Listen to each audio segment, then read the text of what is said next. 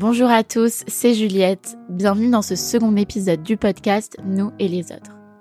Aujourd'hui, on va parler du coup de foudre. On va parler de deux types de coups de foudre, le coup de foudre amical et le coup de foudre amoureux, et on verra justement les limites de ce dernier. Ok, c'est un sujet un peu plus léger déjà que les relations toxiques dont on a parlé la semaine dernière. Ça fait du bien de parler aussi de choses plus légères, mais c'est un sujet quand même très vaste et complexe. On va voir que quand on aime intensément, quand on ressent une émotion très intense et très soudaine, quand il y a du coup un coup de foudre, il faut pouvoir s'appliquer des limites pour ne pas tomber dans l'obsession, dans l'idéalisation de l'autre, dans la projection, et justement pour protéger notre santé mentale. Quand on a un coup de foudre pour quelqu'un, que ce soit amical ou amoureux, on a de suite l'impression d'être très très heureux, de vivre quelque chose d'évident. On est attiré comme deux aimants avec l'autre personne. Et cette attirance-là, elle peut être très confuse.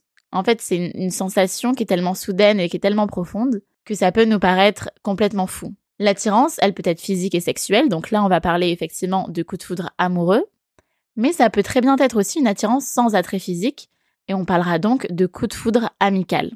Donc pourquoi je parle des deux déjà? Pourquoi j'ai envie de parler de coup de foudre amical et de coup de foudre amoureux? C'est parce que les deux sont quand même assez liés. En fait, dans notre cerveau, on a une hormone qui s'appelle l'ocytocine, qui va être fortement stimulée lors du coup de foudre. Et l'ocytocine, c'est l'hormone de l'attachement et de l'empathie. Et on l'expérimente dans toutes les relations sociales. C'est pour ça que je lis les deux, l'amour et l'amitié. Parce que dans les deux cas, lors du coup de foudre, parce que le coup de foudre amical existe aussi, il se passe un peu la même chose dans notre cerveau. Tout change soudainement et notre cerveau est complètement déséquilibré. Donc on va voir un peu plus en détail pourquoi il y a ce déséquilibre et comment on peut l'amener vers un équilibre. En amitié, déjà, on peut tout à fait rencontrer quelqu'un et avoir une connexion instantanée avec cette personne, avoir l'impression que ça fait des années qu'on le connaît ou qu'on la connaît, et on a une baisse de vigilance, une baisse de jugement. Moi, ça m'est déjà arrivé, j'ai parfois rencontré au détour de soirée euh, des personnes avec qui j'ai lié des très fortes amitiés très soudainement, et finalement, ce n'était pas forcément des amitiés qui ont duré. Ou alors, on a réussi à trouver un équilibre et à transformer cette amitié en amitié saine. Mais le truc, c'est qu'en amitié, il y a un peu plus de lucidité qu'en amour. Donc on arrive plus naturellement et plus facilement à transformer cette phase de déséquilibre en équilibre et souvent l'amitié se stabilise. Je pense sincèrement qu'on choisit nos amis, même si on les choisit parfois très mal, et moi ça m'est arrivé de très mal les choisir et de me retrouver dans des amitiés qui ne me correspondaient pas du tout. Mais nos amis, on peut les choisir alors que je pense qu'on ne choisit pas forcément les personnes dont on tombe amoureux ou amoureuse. Ça ne veut pas dire que la connexion n'est pas aussi forte et qu'une relation amicale ne peut pas être aussi forte qu'une relation amoureuse, mais je veux juste dire qu'en amitié, notre raison, elle prend le dessus un peu plus rapidement qu'en amour. Pour revenir au coup de foudre amoureux, justement, en amour, on oublie complètement notre raison. Quand on tombe amoureux, quand on a un vrai coup de foudre pour quelqu'un, c'est notre cœur qui nous guide et on ne pense plus du tout avec la raison. Ça aussi, encore une fois, c'est expliqué par notre cerveau. Quand on tombe amoureux ou qu'on a justement un coup de foudre, il y a une hyperstimulation d'une partie du cerveau qui s'appelle l'hypothalamus. Et là, je pense que je dois vous rappeler certains cours de SVT euh, au collège et au lycée. Mais en fait, cette partie-là, elle est hyper stimulée, ce qui fait qu'on va changer nos comportements. Et à contrario, on va avoir d'autres parties du cerveau qui vont être comme endormies ou beaucoup moins actives, notamment la partie des prises de décision rationnelles, et donc, comme je disais tout à l'heure, on fait un peu n'importe quoi, on a une baisse de vigilance, une baisse de jugement et on n'arrive pas à écouter notre raison. En fait, c'est comme si le cœur et la raison, c'était deux personnes qui étaient tout le temps en contradiction et impossible de trouver un terrain d'entente. Sauf que pour que ces deux personnes se rencontrent à mi-chemin, pour qu'il y ait un accord entre les deux, il faut adapter son raisonnement à ce qu'on vit vraiment dans le moment présent. Le problème qui, qui se pose, c'est quand on a un coup de foot pour quelqu'un, c'est tellement bouleversant, c'est tellement soudain, on a l'impression de vivre quelque chose de tellement fou et irrationnel du coup, qu'on n'est pas en capacité de prendre du recul sur ce qu'on vit vraiment, sur ce qui se passe, et on projette très vite sur l'autre, on idéalise l'autre, et c'est là que ça pose problème. En fait, on pense que tellement c'est fort, c'est évident qu'en face de nous, c'est l'homme de notre vie ou la femme de notre vie. On idéalise la personne. Et là, c'est dangereux. Quand on vit des émotions très fortes comme ça, en plus moi je suis hypersensible, donc comment vous dire que je vis toutes mes émotions de manière très très intense. Donc il faut vraiment faire attention et savoir parfois prendre du recul, gérer ses émotions, faire attention à ne pas tomber amoureux ou amoureuse d'une projection.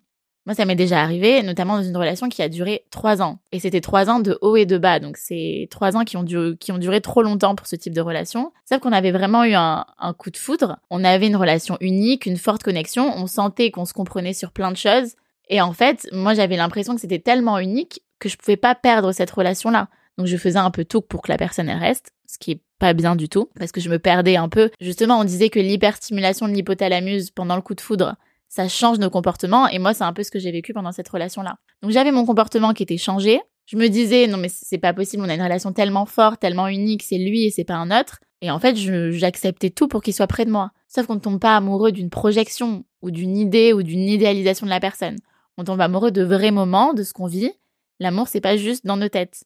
Alors que moi, tellement mon coup de foudre était fort, je me basais sur une projection que j'avais avec cette personne-là, une idéalisation de la personne. C'est pour ça que je vous, parle de cerveau, d'hormones, de déséquilibre et tout ça, Déjà, c'est pour se déculpabiliser de ce qu'on peut ressentir, mais c'est parce que vraiment, quand on a un coup de foudre, notre comportement change et on peut avoir des décisions un peu excessives. Moi, ce mec-là, j'étais dans un excès d'amour pour lui par rapport à la réalité. Alors qu'il n'avait pas tant de qualité que ça, hein. il était même pas attentionné, il me faisait des promesses qu'il a vraiment jamais tenues. Donc j'idéalisais juste notre connexion et je voulais rester à tout prix dans cette phase de passion. Et j'y suis restée quand même assez longtemps puisque trois ans, c'est très long pour une phase de passion. Sauf qu'à un moment donné, la phase de passion, elle doit se transformer en phase de durabilité. Sinon, c'est pas de l'amour. C'est pour ça que pour moi, le coup de foudre amoureux, ce n'est pas vraiment de l'amour. Et c'est là que c'est intéressant. Il y a un lien d'attachement, ça c'est évident. Ce lien d'attachement qui se crée dès qu'on rencontre la personne, c'est ce que j'expliquais avec l'ocytocine. Donc ça peut avoir lieu lors d'une rencontre amicale comme une rencontre amoureuse, mais il ne faut pas confondre l'attraction, l'attirance avec l'amour. Souvent cette attraction qu'on a pour l'autre, qui devient un peu justement de l'obsession et de la projection, ce n'est pas un sentiment qu'on peut ressentir sur la durée.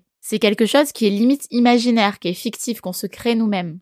Jay Shetty, c'est un auteur américain que j'aime beaucoup. Il a fait un parallèle hyper intéressant sur ça. Et il dit que l'attirance, c'est quand on voit une jolie fleur, qu'on veut l'accueillir, alors que l'amour, c'est l'aider à grandir. Le coup de foudre, j'y crois, et vraiment ça peut être très fort sur l'instant, on peut ressentir quelque chose de très soudain et de bouleversant, mais la vraie question à se poser, c'est est-ce que vraiment ce sentiment va perdurer? Est-ce que sur la durée, l'autre va m'aider à grandir, va me chérir pour toujours, ou est-ce que c'est juste passager? Après, il n'y a aucun jugement à avoir une relation passagère. Une relation passagère peut être très belle, très respectable, mais il faut faire évidemment attention à se protéger et à savoir ce qu'on veut et où on va. C'est pour ça qu'il ne faut pas idéaliser la personne quand on a un coup de foudre. Encore une fois, c'est expliqué par le cerveau, donc c'est normal qu'on ressente des choses très fortes et que tout soit excessif.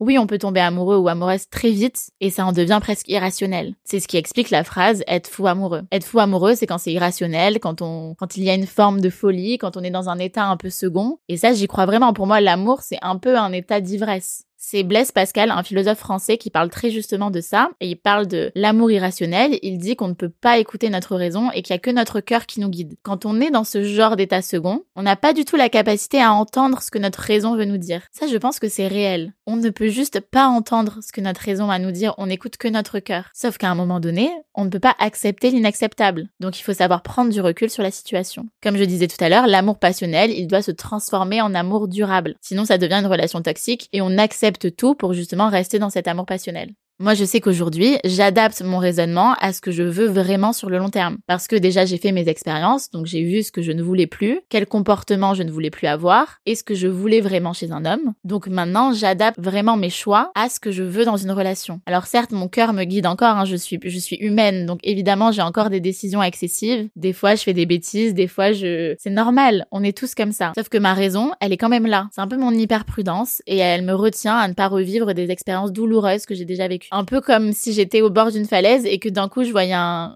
gros panneau clignotant qui me dit non, ça tu connais déjà, ne va pas là-bas, tu as déjà compris la leçon, tu sais que c'est pas pour toi, donc arrête-toi là. Et ça me permet de ne pas tomber. En fait, le coup de foudre, c'est une très belle sensation. J'y crois et vraiment c'est magnifique à vivre. L'autre en face, il te bouleverse, on se sent tellement bien et que ce soit amical ou amoureux d'ailleurs, mais il faut savoir se protéger, se mettre des limites, savoir vraiment ce qu'on veut sur le long terme. Voilà, on s'arrête là et je vous dis à dimanche pour un nouvel épisode. N'hésitez pas encore à me faire des retours, à me ce que vous en avez pensé. Si vous aussi vous avez vécu le coup de foudre amoureux ou amical et comment vous avez réussi à changer ça en relation durable ou pas d'ailleurs. Mais n'hésitez pas à me dire et puis on se dit à dimanche pour un nouvel épisode. Bisous